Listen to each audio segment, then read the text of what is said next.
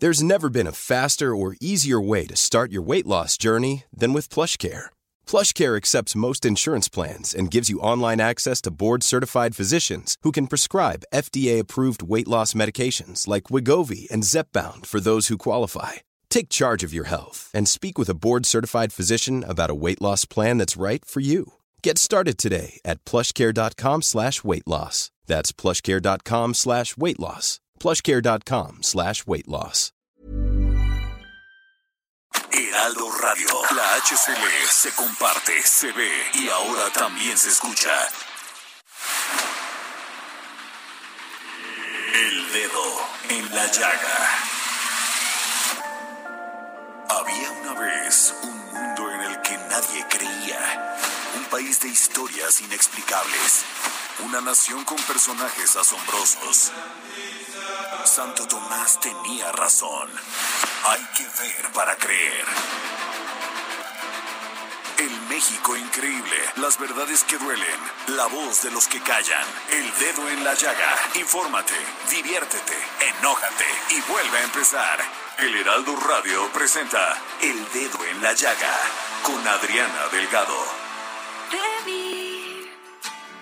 Mejor cerrar los ojos cuando tú pasaste y abrirlos la primera vez que me besaste para ver tus intenciones y tomar precauciones.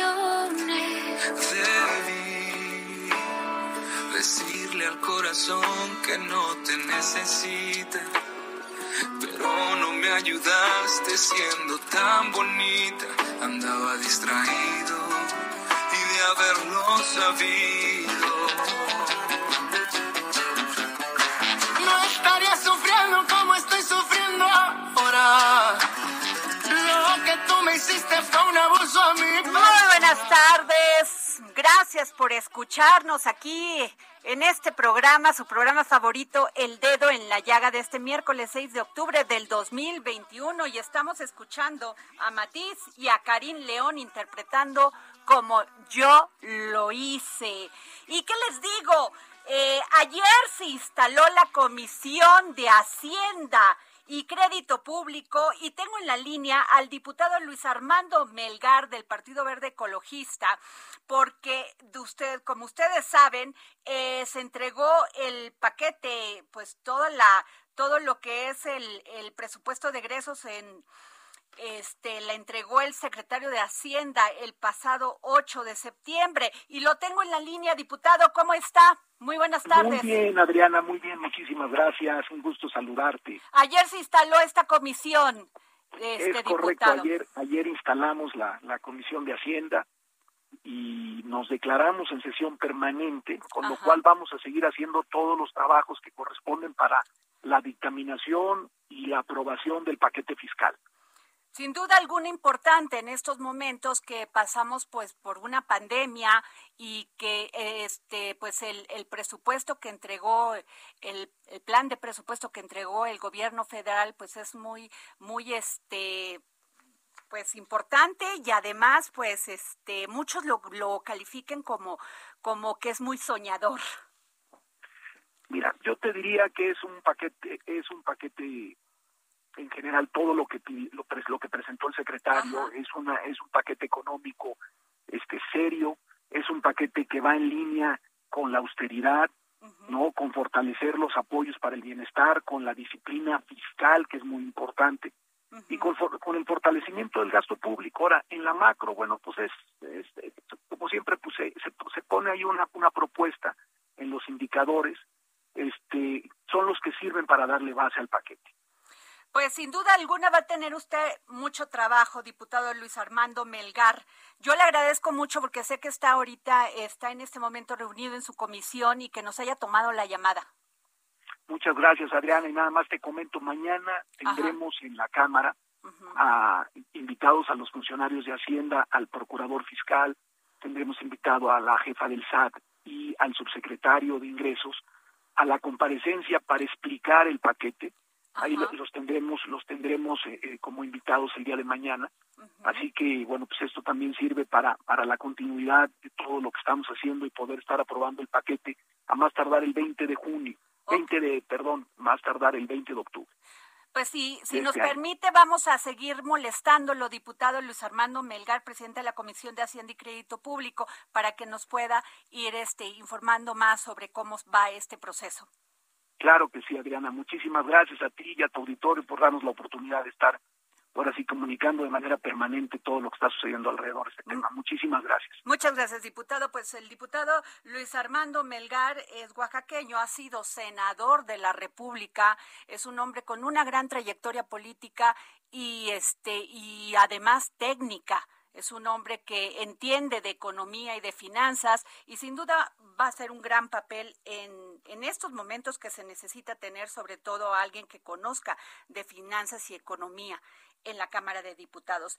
Y eh, déjenme decirles que el evento que otorga, fíjense nada más, estoy muy contenta porque el Heraldo de México lo reconocieron por los premios Latam Digital en 2021 eh, en la novena edición y nombrado ganador el Heraldo Media Group en la categoría de mejor proyecto de audio digital al Heraldo Podcast de esta gran empresa. Muchísimas gracias a todos los que hacen posible esto porque se requiere de un gran trabajo de guion, de audio, de muchas cosas, ¿no, Javi? Entonces, la verdad, gracias a nuestros compañeros, a todos los que trabajamos aquí en el Heraldo Media Group, a Don Fer, a todos, porque sé que todos hacemos un gran, un gran trabajo, le echamos muchísimas ganas y todos los días, créanme que para estar detrás de estos micrófonos se requiere de gran esfuerzo,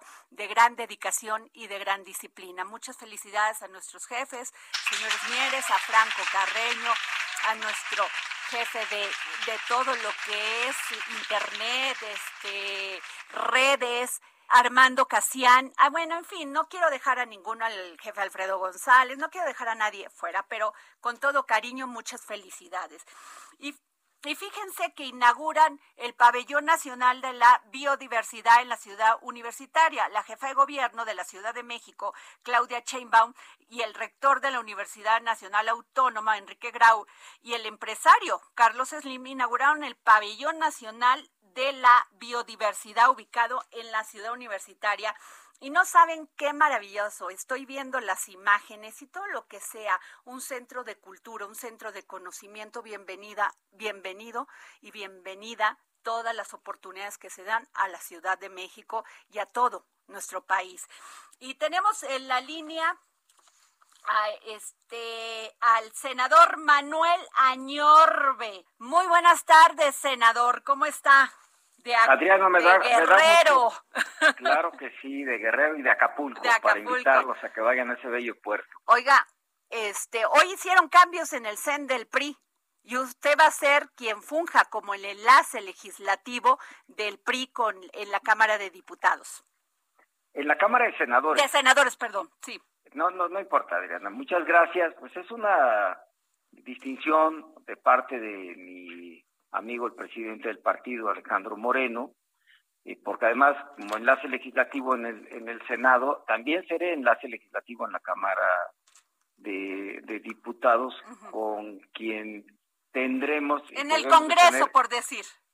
Sí, tenemos, tenemos que tener una muy buena comunicación eh, parlamentaria, ¿no? Yo he tenido la oportunidad de ser diputado federal ya varias veces, diputado local, he tenido la oportunidad ahora de ser senador de la República, fui secretario de Operación Política en la época en que mi amigo Mario Fabio Beltrones fue el presidente del PRI, y bueno, la confianza que me da mi amigo el presidente Alejandro Moreno Cárdenas es muy importante porque debe de haber una comunicación muy estrecha entre el CEN del PRI y los temas parlamentarios que son diversos y tú lo sabes, Adriana, eh, ustedes siempre han cubierto la Cámara de Senadores y Cámara de Diputados, eh, los periodos ordinarios son, son veloces en términos de, en términos, perdón, de temas variados, diversos, y el PRI, pues es nuestro instituto político que debe de tener, pues, una opinión siempre en esta diversidad de opiniones que vivimos y pluralidad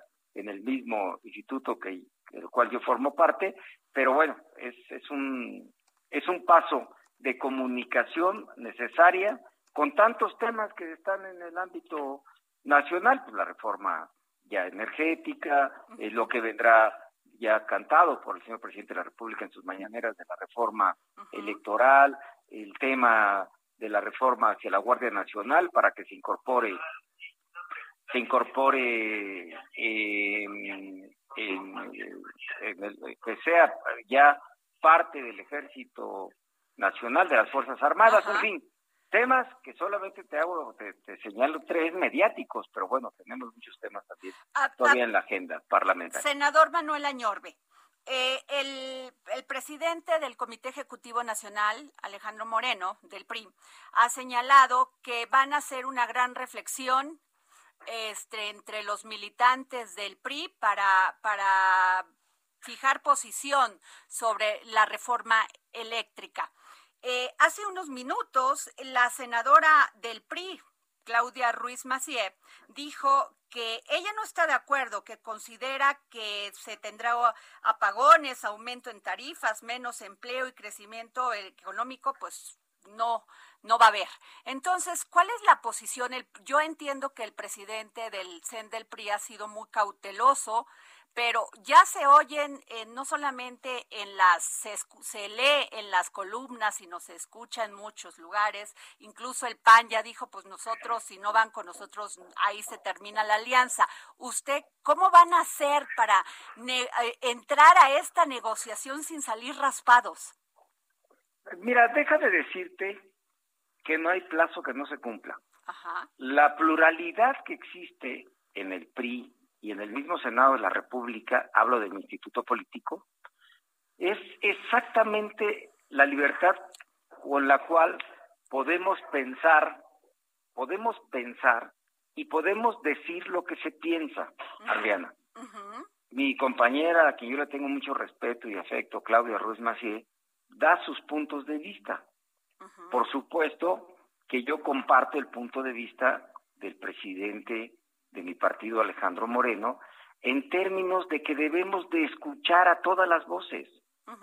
O sea, a ver, déjame ponerte un ejemplo muy concreto. Primero, el PRI no va a estar eh, bajo el, el, refuego externo ni el refuego interno. Te lo digo también de otra manera. El PRI no está eh, apeditado a las presiones externas ni a las presiones internas. El PRI tiene un ritmo y en este caso los grupos parlamentarios tienen un ritmo y si ya se está concretando, porque ya se cantó como Cámara de Origen en la Cámara de Diputados, ya se cantó que va a haber un parlamento abierto y esto quiere decir que tú, que yo, que las organizaciones de la sociedad civil, las organizaciones empresariales, que obviamente todos los que estén involucrados eh, en este tema que, es de interés obviamente nacional, inclusive internacional, pueden participar. ¿Por qué limitar ese derecho que tienen todos los que se quieren expresar a dar una postura rápida? No es así. O sea, tendremos conclusiones, escucharemos a todos, eh, y obviamente después, con tiempo, se tomarán las decisiones. O sea, los ritmos parlamentarios y los tiempos parlamentarios no pueden ser influidos por presiones externas ni presiones internas. Claro, o sea, por ejemplo, el PRI siempre ha abogado por energías limpias, ¿no? Por supuesto. Pues esa fue la, ha sido la política, la última, sí, y lo tenemos, sexenio pasado y lo tenemos en nuestros estatutos, ¿no? O sea, las energías limpias, eh, renovables, en fin. Eh, yo te quiero decir que vamos a actuar y estamos actuando con responsabilidad. O sea, yo, por ejemplo, dar una postura diciendo no a la iniciativa que nos mandaron, pues no va, no va con mi personalidad ni con mi manera de pensar. Déjame ponerte un ejemplo concreto.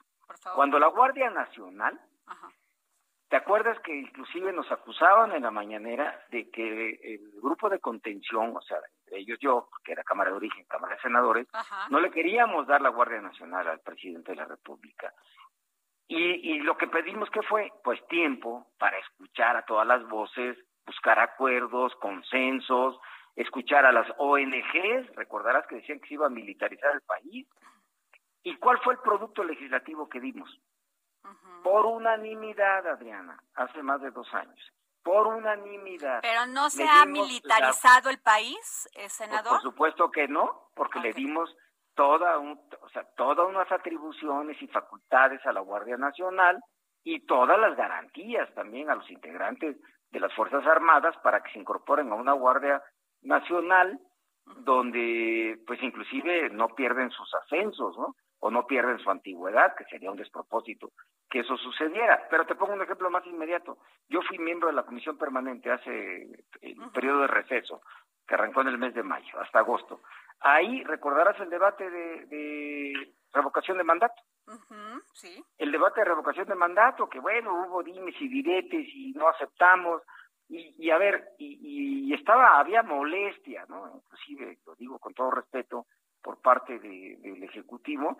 Y no solo llegamos a acuerdos, salió por unanimidad, Adriana, y le dimos las leyes secundarias al país porque y a la y a la sociedad porque revocación de mandato es un tema de la de, la sociedad este, de la democracia participativa. Pero usted entenderá, este senador Manuel Añorbe, que en estos momentos, pues, es un debate entre la entre el presidente Andrés Manuel López Obrador que urge, o sea, para que se tome una una posición igual también por el PAN. A ver, así nos los decían a nosotros.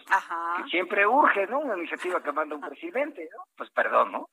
Pero pues los tiempos son del Congreso. Así ya el Ejecutivo hizo su chamba, yo además respeto mucho al presidente, ya envió la iniciativa, ahora están los tiempos del Congreso y ah. hay que escuchar a todos. ¿Cuándo se tendría que votar esta contra esta contra esta reforma? Eh, lo que te quiero decir es que los tiempos parlamentarios son de los legisladores. Okay. A ver, tenemos todavía en este periodo ordinario de sesiones hasta el 15 de diciembre. Porque no hay fecha fatal tampoco, ¿eh? O sea, tampoco nos están diciendo, a ver, el 20 de octubre tiene que ser porque yo quiero. No, no, no. Vamos a escuchar a todos y tomaremos decisiones responsables. Habrá un debate interno muy interesante. Eh, vamos, escucharás las voces de todos, pero no, no puede estar el PRI eh, en, el, en el refuego, y lo digo de manera muy coloquial, o en las presiones externas y presiones internas. Nada como grupo parlamentario. Pero a ver, ¿qué, piensa usted de lo que dice el presidente Andrés Manuel López Obrador? Que dice, el PRI tiene la oportunidad de definirse. ¿Va a seguir con el salinismo como política o va a retomar el camino del presidente Cárdenas, del presidente Adolfo Matías López A ver, esa es, esa es la agenda del presidente de la República pues él está haciendo su chamba, ¿no? Así nos decía también de la Guardia Nacional, que si no, no, no me dan la Guardia Nacional, los índices de inseguridad no van a bajar, y bueno, le dimos la Guardia Nacional y no han bajado. Ahora, el punto, de, lo dimos, ¿eh? el punto de esta reforma es que muchos acusan que es el monopolio del Estado, que regresa un monopolio del Estado y que esto, pues como dice la senadora Claudia Ruiz Macié, pues va a costar más, este el subsidio lo vamos a pagar los ciudadanos, en fin. ¿Usted qué piensa? Pues que yo prefiero, y así lo he hecho en toda mi vida parlamentaria, porque he sido parlamentario muchos años, Cámara de Diputados local, federal y ahora senador de la República, escuchar a la gente. Entre ellos a mi compañera Claudia Ruiz Maciel. O sea, que está en su derecho de dar su punto de vista, pero yo estoy con todo mi derecho también en el sentido eh, exacto de lo que ha propuesto el presidente del partido Alejandro Moreno Cárdenas para escuchar a los sectores, escuchar a los que están a favor, a los que están en contra, a los que pues de alguna manera también les puede afectar o no les puede afectar o les puede beneficiar esta iniciativa y después tomar las decisiones exactas, porque con, con Claudia, mi compañera senadora, trabajamos la Guardia Nacional. Claro. Y era el mismo debate y lo sacamos por unanimidad con Claudia Ruiz Macié, mi compañera senadora, que lo repito con toda la intención, que tengo mucho cariño, trabajamos revocación de mandato y lo sacamos por unanimidad. O sea, ah. tampoco tampoco yo en lo personal, ya hablo a título personal, yo no puedo entrar en la ruta de la descalificación. A todo, mira, Si algo yo critiqué de quienes hoy gobiernan y o que gobernaron este, en algún momento con otras siglas políticas, estados y municipios, que yo me acuerdo, porque yo estuve, he sido legislador con un presidente de la República distinto a mi eso origen sí, si alguien sabe del, del legislativo es usted, eso sí es cierto. Te lo juro. Y he vivido también, siendo legislador, con un presidente afín a mi origen partidista. Y yo he vivido también, lo, digo con mucho respeto, en la 62 legislatura, cuando había legisladores que amanecían en no y dormían en el no. Y hoy gobiernan, ¿eh? Por cierto, algunos de ellos hoy gobiernan. Y nos urgen que saquemos las cosas. A ver, esto es. ¿Y cómo se van a dar estas consultas? Popular. ¿Cómo van a iniciar estas consultas? Adriana, con calma y nos amanecemos. Oiga, senador. el Jucopo, la, la Jucopo, y lo dijo el presidente del partido cuando nos presentó al nuevo Comité Ejecutivo Nacional, está ya estableciendo las fechas para el Parlamento abierto. Lo mismo que hemos hecho eh, con consulta popular, con revocación de mandato, escuchar a la gente, con, bueno, no vamos lejos, con Guardia Nacional. También hubo un Parlamento abierto. Yo no sé por qué, eh, de veras, Ahora sí entiendo, ¿eh? pero exacto, yo, a ver, me lo quitaste de la boca. A ver, a todo mundo le urge, pero que no se acuerdan de cómo hemos transitado en otros en otras iniciativas y las hemos sacado por unanimidad, pues obviamente eh, con parlamentos abiertos, escuchando a todos, y después viene ya el trabajo parlamentario en comisiones, los dictámenes y la discusión en el Pleno. Pero pareciera que si, que si nosotros no sacamos la reforma energética mañana, este país se va a caer, no se va a caer. Aquí vamos a escuchar a todos y vamos a transitar en este sentido para tener un muy buen producto. ¿Sabes para quién? Legislativo para México. Ahora le hago una pregunta a este ¿Por a qué se dieron los cambios hoy en el Comité Ejecutivo Nacional? Lo dijo el presidente del partido, ¿no? O sea, son ajustes que se dan, por supuesto, eh, después de ya un periodo electoral que se tuvo, pero para un periodo electoral que también ya se encuentra prácticamente a semanas para dar inicio formalmente hablando en, cinco estados de, de la República Mexicana y tenemos cambio de, candidato de, gobernador y también elecciones locales. Eh, es normal que un partido político Oiga, pero si se enoja el PAN porque ustedes votan en un sentido, pues ya no van a ir en alianza. Fíjate, Adrianita, con cariño te lo digo, con mucho cariño, que esa es la agenda de los medios. ¿En serio? Pero si ustedes lo, dicen, senador, ustedes lo dicen, los medios, ¿por qué? El presidente del partido dijo hace unos momentos que ayer tuvieron una reunión con los presidentes nacionales, con Jesús Zambrano, con Marco Cortés y Alejandro Moreno Carga.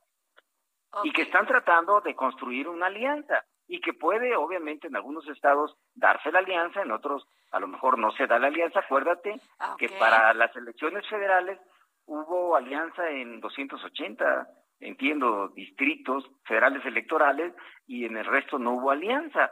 Eso se va construyendo, obviamente, pues en el proceso electoral hasta el registro de candidatos. O sea, eso todavía le falta muchas semanas y conste, yo, lo que veo, porque luego salen ustedes a decir unas cosas, eh, senador. No, Adriana, a ver, yo lo que veo es que hay prisa de muchos. Y, y con todo respeto, así nos tenían con Guardia Nacional, así nos tenían con la reforma educativa, así nos tenían con, con consulta popular, así nos tenían con revocación de mandato. Y, y ve, lo sacamos todo prácticamente por unanimidad. Pues yo Tranquilos y nos amanecemos. Yo le agradezco mucho, senador Manuel Añorio, que por cierto el PRI no ha sacado candidatos a la presidencia, ya lo sacó Morena, ya lo dijo el presidente, ya lo sacó el PAN. Luego le voy a hacer una entrevista. A ver, totalmente de acuerdo, pero bueno, todo tiene ritmo, todo tiene tiempo, o sea, vámonos, como dicen en mi tierra coloquialmente, que soy costeño de la Costa Chica de Guerrero, lo primero es lo primero y lo segundo es lo segundo, ¿no? Muy bien. Vamos a sacar lo que tenemos en este momento como pendiente. gracias, senador Manuel Añorbe, presidente de la Comisión de Estudios Legislativos en el, Senado de la República y, y este y pues quien va a este, coordinar todos los trabajos del PRI en el Senado, en todo el Congreso. Gracias. Este, nos vamos a un corte y regresamos. Y esos ojos que te vieron ahora no más llorar. Da coraje que este amor por ti no me abandona. Y el que traiga ganas de... Sigue a Adriana Delgado en su cuenta de Twitter. Arroba Adri Delgado Ruiz. Además, te invitamos a enviar tus opiniones y comentarios en texto o por mensaje de audio a través de WhatsApp al 55 2544 3334. Y si quieres escuchar El Dedo en la Llaga de El Heraldo Radio, en cualquier momento y donde quiera que te encuentres, descarga el podcast disponible en Spotify y iTunes. Heraldo Radio. La HCL se comparte, se ve y ahora también se escucha.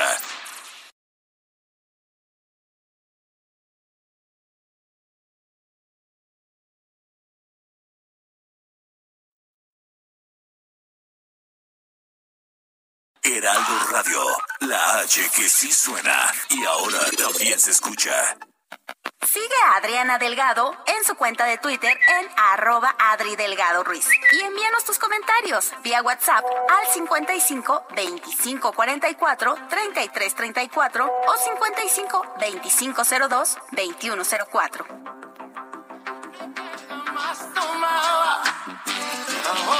Regresamos aquí al dedo en la llaga. Yo soy Adriana Delgado Ruiz. Eh, me puedes seguir en Twitter por arroba Adri Delgado Ruiz, aquí en el Heraldo Radio 98.5. Y tengo en la línea a una mujer que yo admiro profundamente.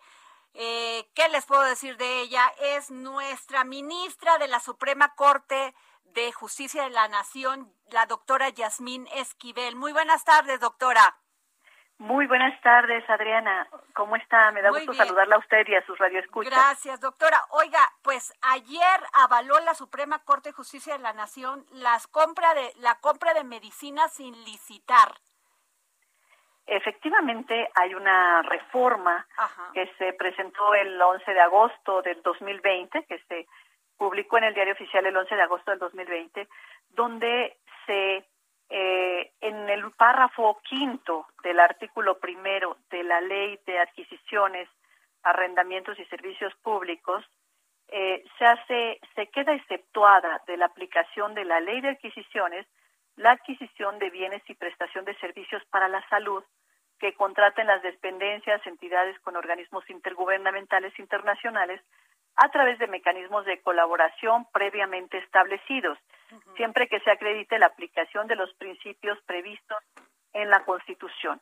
Un grupo de senadores presenta una acción de inconstitucionalidad donde solicita eh, que la Suprema Corte analice este tema, eh, solicitan la invalidez de la adición al párrafo quinto del artículo primero de la Ley de Adquisiciones a arrendamientos y servicios públicos.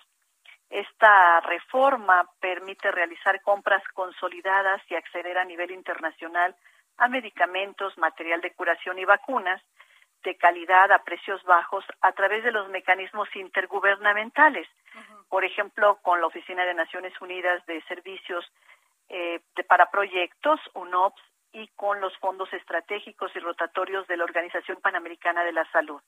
Esta fue una discusión que se tuvo en el Pleno entre los 11 ministros en el que, en el que se plantearon cuáles eran eh, el proyecto eh, del ministro Juan Luis González Alcántara venía proponiendo la invalidez de esta norma porque considera que se viola el artículo 134 de la Constitución porque se excluye del procedimiento de adquisición de medicamentos eh, de medicamentos a la licitación y la, y la fiscalización. eh, estuvimos en esta discusión, se resolvió 6-5, seis ministros con el proyecto de que se invalidara el artículo, este, este párrafo del artículo primero, y cinco ministros porque se validara este párrafo del artículo primero. De tal manera que se desestimó la acción de inconstitucionalidad. Esto significa que la norma continúa vigente, toda vez que para invalidar una norma se requieren ocho votos. En este caso solo se tuvieron seis.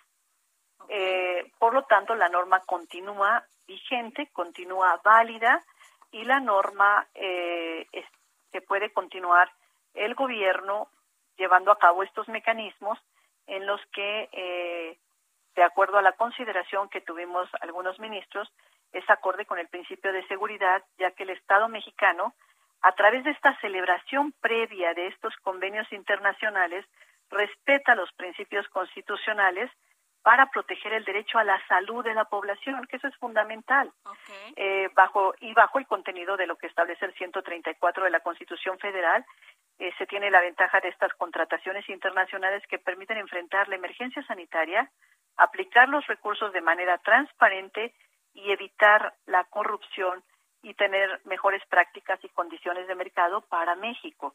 Así fue como se resolvió. Eso fue la discusión que se dio el día de ayer, Adriana. Sí, incluso usted dijo que se tuvo un ahorro de, de que se adquirieron 45.437 millones de pesos de, de medicinas y este y que una contratación y tuvo una se tuvo un ahorro de 11.880 millones de pesos a, ver, a, este, a través de estos mecanismos de contratación internacional. Sin embargo, el que venga sin licitación a veces pues se dice que puede haber más este, posibilidades de corrupción. Esto lo analizaron y no es así. Sí, eh, efectivamente lo analizamos, pero la, eh, la ley prevé los mecanismos de fiscalización inclusive en este tipo de convenios, de tal manera que no están ajenos a la fiscalización ah, estos convenios y al análisis de la Auditoría Superior de la Federación. Se pueden eh, revisar perfectamente cuáles son las condiciones de los convenios y si estas condiciones son definitivamente mejores para el Estado mexicano. Eh, y esto pues ha permitido tener esta posibilidad más para México y que pueda continuar llevándose eh, este esto a cabo, pero no están exentos de la fiscalización. la fiscalización se tiene que dar en todo lo que son recursos públicos y la Auditoría Superior de la Federación tiene esta posibilidad. Pues muchas gracias, este ministra Yasmín Esquivel, ministra de la Suprema Corte de Justicia de la Nación. Gracias por tomarnos la llamada. Se lo agradezco mucho. Adrián, el gusto es para mí. Muchísimas gracias. Gracias. Y bueno, a ver, tengo dos libros de regalo. Este, el dedo en la llaga es el único programa de la radio en México, ¿verdad, Javi? Que regalamos libros. Y tengo Y Matarazo no llamo. Elena Garro. A ver, al primero que me mande un tuit, arroba Adri Delgado Ruiz, se va a llevar este maravilloso libro de Elena Garro y Crónicas de Amor, de Historia y de Guerra de Guillermo Prieto. Y agradezco al Fondo de Cultura Económica realmente que nos haga llegar estos libros porque, híjole, un país que le apuesta a la cultura, como dice una frase que puse en mi, en mi Instagram, pues se aleja de las cárceles hay menos cárceles, ¿no? Y bueno, fíjense que El Salvador es el primer país en América Latina que convierte pues la criptomoneda como moneda. O sea, se puede comprar cosas, comprar servicios y están apoyados por un fondo que de más de 100 millones, pero para esto tengo en la línea a alguien que nos va a hablar de ello, Abraham Cobos, gerente de, de estrategias de cripto de Bitso. ¿Está en la línea? Porque se escucha. Hola, Abraham, ¿cómo estás?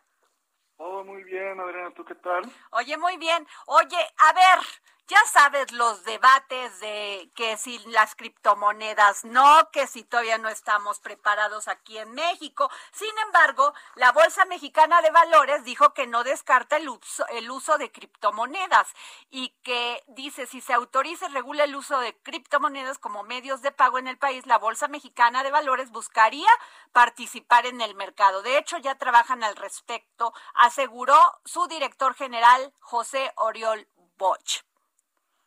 O sea, ya es un hecho. Pues creo que un punto importante sobre las criptomonedas es entender que es una tecnología. Y como cualquier tecnología, tiene una curva de adopción donde al principio parece que son solo, ya sabes, los early adopters, las primeras personas que están involucradas, y poco a poco se va masificando hasta que llega una adopción donde todo el mundo interactúa con una tecnología que tiene un impacto muy positivo para la sociedad.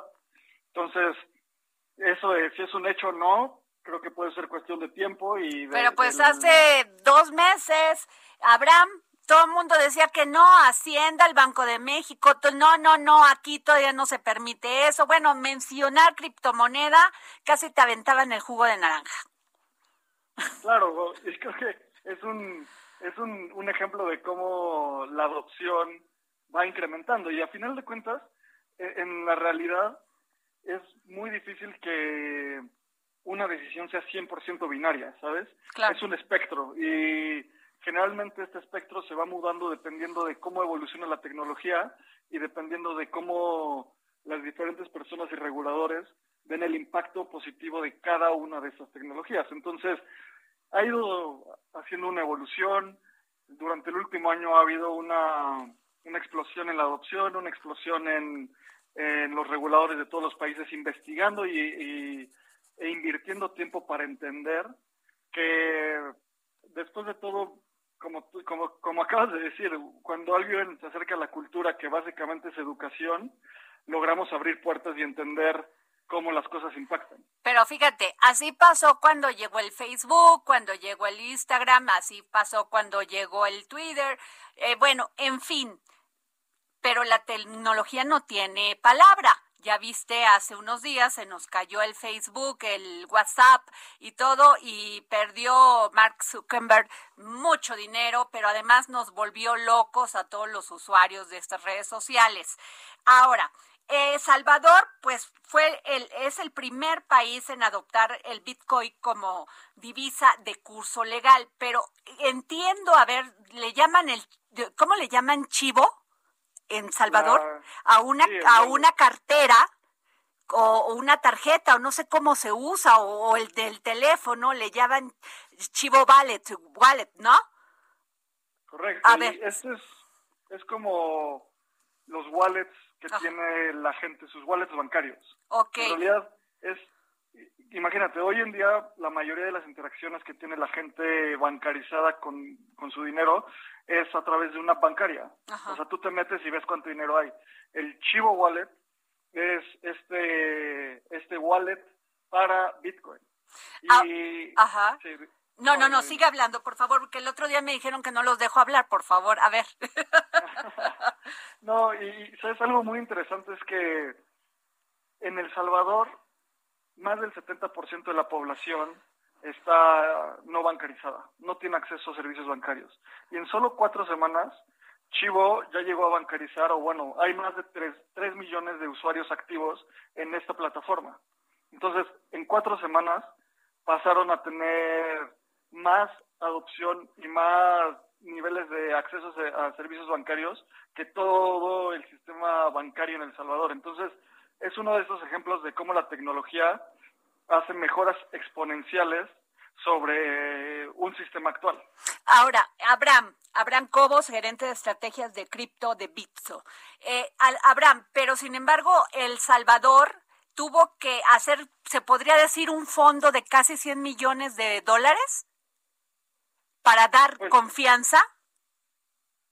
Mira, creo que a, final de cuentas, no estoy 100% seguro de cuánto, cuál es el fondo que manejan, pero la inversión que está haciendo en El Salvador es en proveer infraestructura financiera para el para su país.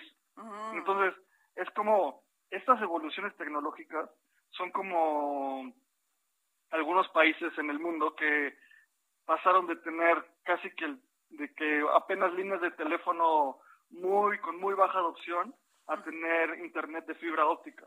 ¿Por qué? Porque por varios años tuvieron una oportunidad de cerrar esa brecha tecnológica, pero no tenían la forma de hacerlo y de repente esas tecnologías llegaron a un punto de madurez donde era más fácil tener una la implementación de algo que tuviera un impacto aún mayor, un mayor. Entonces, eso es lo que está pasando mucho con con Chivo, porque a final de cuentas Bitcoin, la red es una red descentralizada que en la cual tú puedes enviar dinero de forma casi instantánea. Okay. Y la facilidad de una persona para tener acceso a esto, contra la facilidad de una persona de caminar tal vez una hora y media a un banco, claro. es mucho mayor, es mucho más conveniente bajar una, una aplicación que te da acceso a servicios financieros que ir al banco y formarte. Que lo único que tienes que tener es más o menos una buena red y además un teléfono inteligente. Exacto, y creo que algo que nos ha demostrado el mundo es que los mayores impactos tecnológicos y progresos en la humanidad existen cuando hay una, una convergencia de diversas tecnologías. Y esto lo podemos ver como históricamente en muchas cosas. Por ejemplo, eh, cuando empezó el Internet, es una convergencia de, bueno, el Internet de alta velocidad como lo conocemos, es una convergencia de ciertos protocolos de Internet que ya existían, con hardware, o sea, fibra óptica, con satélites que, que transmiten información y al final lo único que nosotros vemos es lo que decías, Facebook funcionando. Hay muchas cosas detrás. Entonces, cuando hay una convergencia de muchas tecnologías, como lo, acabas de decir, eh, una gran adopción de teléfonos inteligentes, una red amplia donde la mayoría de la bueno del territorio de la de donde está la densidad poblacional tiene al menos acceso a una red de 3G y luego acceso a estas a estas estos servicios financieros que tienen un mayor impacto y más mayor más fácil adopción sin duda va a tener un impacto bien profundo en, en el progreso de cualquier país. Pues muchísimas gracias, Abraham Cobos, gerente de estrategias de cripto de Bitso. Eh, ¿Es confiable invertir en criptomonedas? Sería mi última pregunta. Yo creo que lo más importante que la gente tiene que hacer es acercarse a instituciones que tengan que estén enfocadas en proteger y asegurar un buen funcionamiento. O sea, por, ejemplo, en Bitso fuimos la primera empresa, eh, nuestro socio comercial de envío pagos, en tener una licencia de la ley FinTech. Entonces, eso te habla de cómo eh, es una empresa que está 100% enfocada en protección y regulación. Entonces, acérquense y al final de cuentas cada persona tiene que hacer su propia investigación y entender cómo, cómo funciona. Muchas gracias, Abraham Cobos. Muchas gracias por tomarnos la llamada para el dedo en la llaga. Y le agradezco enormemente al senador Damián Cepeda, que siempre nos toma la llamada para el dedo en la llaga. Senador, ¿cómo está? Hola, muy buenas tardes. Con mucho gusto en saludarte a ti y a todos los que nos escuchan, por supuesto. Oiga, senador, qué buen discurso este de la defensa de la libertad de expresión con todo este tema de las agresiones que pues ha sufrido en redes sociales Lili Telles, la senadora Lili Telles. Sí, la verdad, gracias. La verdad es que sí es un tema delicado. yo, yo, parto de la lógica de que alguien nos puede caer bien o mal. Por supuesto que a mí me cae bien, ¿no? Porque es muy valiente Lili, dice las cosas como son. Pero más allá de eso, nadie, nadie debe de ser atacado, pero sobre todo amenazado. Y menos con sus hijos.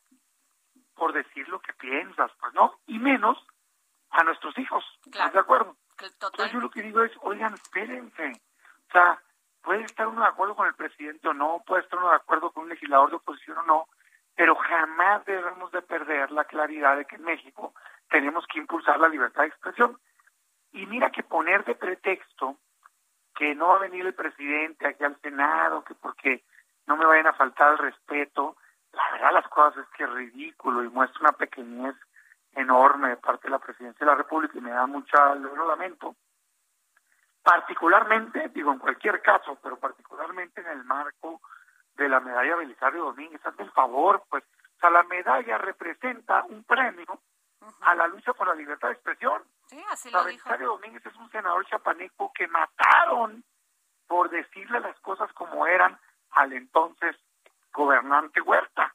Entonces, escuchar que hoy no quieren venir a esa ceremonia porque les da temor que haya una manifestación de ideas es verdaderamente una incongruencia. Eh, yo creo que se puede con respeto decir las cosas. Yo nunca he visto a Lili ofender a nadie. Dice las cosas duras, pero además ese es el papel de nuestros representantes populares, o sea, decir son representantes de nosotros y para eso los tenemos. Y la reflexión más bien para el gobierno debería de ser, oye, tan lo que dice tiene razón, que millones de personas se identifican y convierten viral sus participaciones. Pero yo les invito a que hagan esa reflexión. No es nomás porque sea ella, es porque está diciendo algo que la gente comparte, pues, un sentimiento de desesperanza, de inseguridad, de falta de salud, en fin, los distintos temas. Pero no, sobre todo, no, ¿no le parece que es una posición a veces hasta que es más misógina que las mujeres? Porque yo he visto entrar a caballo al, a la Cámara de Diputados, a otros ponerse orejas de burro, a otros levantarse en el Senado y gritar. Máscaras de cochino, o sea, ¿no le parece que con una mujer se ensañan? Fíjate que, a ver, creo que creo que hay algo de eso. Y, y dos, también creo que puede ser un pretexto del presidente, ¿eh? O sea, creo que está en división en Morena y agarró el pretexto, pero mal hace en poner de pretexto esto porque Lili lo que ha hecho es hacer bien su trabajo. Claro. Y yo, digamos, ya en, la parte final de esta reflexión de ese tema, la verdad de las cosas es que, pues qué, qué, qué increíble esta sensibilidad, yo digo de veras, del presidente Andrés Manuel López Obrador, del líder de izquierda que hizo su carrera en base a resistencia, o sea, ahora le tenemos que dar clases de resistencia civil pacífica, de cómo levantar la voz y cómo ser tolerante. Cuando él fue y tomó pozos, cuando cerró reforma, él sí violó los derechos de terceros. Lo que aquí hemos estado haciendo, y particularmente en este caso Lili, es simplemente expresarse con firmeza como debe de ser, pero con respeto. Pues la libertad de expresión totalmente. Y senador Damián Cepeda, yo le quiero hacer otra pregunta. Acabo de hablar con el senador Manuel Añorbe sobre la sobre la reforma eléctrica y le pregunté que este pues que el presidente ya dijo que urge que tomen una decisión que este eh, Claudia Ruiz Macié, también compañera de usted, dijo que ella no está de, acuerdo con esta reforma eléctrica porque pues nos va a costar más a los mexicanos, que va a subir todo, bueno, ya. El asunto es que Manuel Añorbe dijo que ellos se van a tomar tiempo, que no tienen urgencia. Yo le pregunté, oiga, pero no esto implica que pues si ustedes votan a favor de esta reforma eléctrica ya rompen esta alianza con el PAN. ¿Usted qué piensa? Mira, yo creo en decir las cosas blanco y negro. me parece que hay que ser definidos. Con todas sus letras te digo que esta es una reforma dañina y no hay nada que analizarle. Es no y punto. O sea, no lo vamos a votar cuando menos nosotros en el PAN. A mí no hay poder humano que me convenza de votar esta reforma eléctrica tan dañina. Y me parece que andarle dando cabida a la posibilidad le hace daño al país y es parte de no cumplirle a la ciudadanía la confianza que depositó para tener una oposición firme, particularmente en esta última elección. Por supuesto, a mi compañero senador yo lo respeto, me parece que esto viene más de diputados y de la dirigencia. Y yo creo que es momento de definiciones. ¿Por qué te digo que es dañina? Tiene tres temas principales esta reforma. El primero es que elimina la competencia claro, y la sea... poca que deja y la poca que deja se la queda en control. Claro. La CFE. O sea, él ven, eh, la CFE vende y compra. Sí. ¿Cuál competencia? mucha gente, oye, y mucha gente dice, ¿y por qué esto es malo? No, pues es que la competencia genera que puedas tener acceso a un mejor producto con mejor servicio y mejor precio. Para darles una idea a quien me escucha, la CFE le cuesta generar la energía por sus métodos obsoletos, que además son muy contaminantes, hasta el doble de lo que un productor independiente y hasta cuatro veces más que energía renovable. Entonces, pues es un absurdo que estén de necios queriéndolas generar ellos cuando lo lógico te dice compra la energía más barata y limpia posible y trasládale ese beneficio a los ciudadanos. Pues. Y esta reforma va en contrasentido de eso. En lugar de querer energía barata y limpia, quieren energía cara y sucia pues yo jamás les voy a dar Oiga, pero ¿qué va a hacer el PAN si tiene una alianza con, con el PRI? Si la hasta se juntaron todos así con bombo y platillo, ya se nos está acabando el tiempo, pero 40 segundos, dígame. Ahí te va. Yo por eso siempre fui, digamos, en contra de esa alianza, porque los votos, particularmente en diputados, que son muchos los mismos actores, mostraban en los hechos que le ayudaban a Moreno. Ahí estuvo la reforma educativa, ahí estuvo la Guardia Nacional Militar y otros. Claro, con excepciones y en el Senado ha habido mucha valentía. Por eso yo lo que digo es, pues viendo, ¿no? Porque de lengua me como un taco, hay que pasar del dicho al hecho. Bueno, muchísimas gracias, senador Damián Cepeda. Gracias por tomarnos la llamada.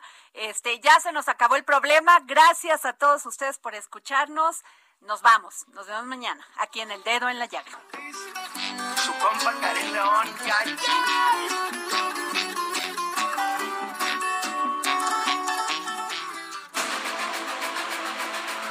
Heraldo Radio presentó El Dedo en la Llaga con Adriana Delgado.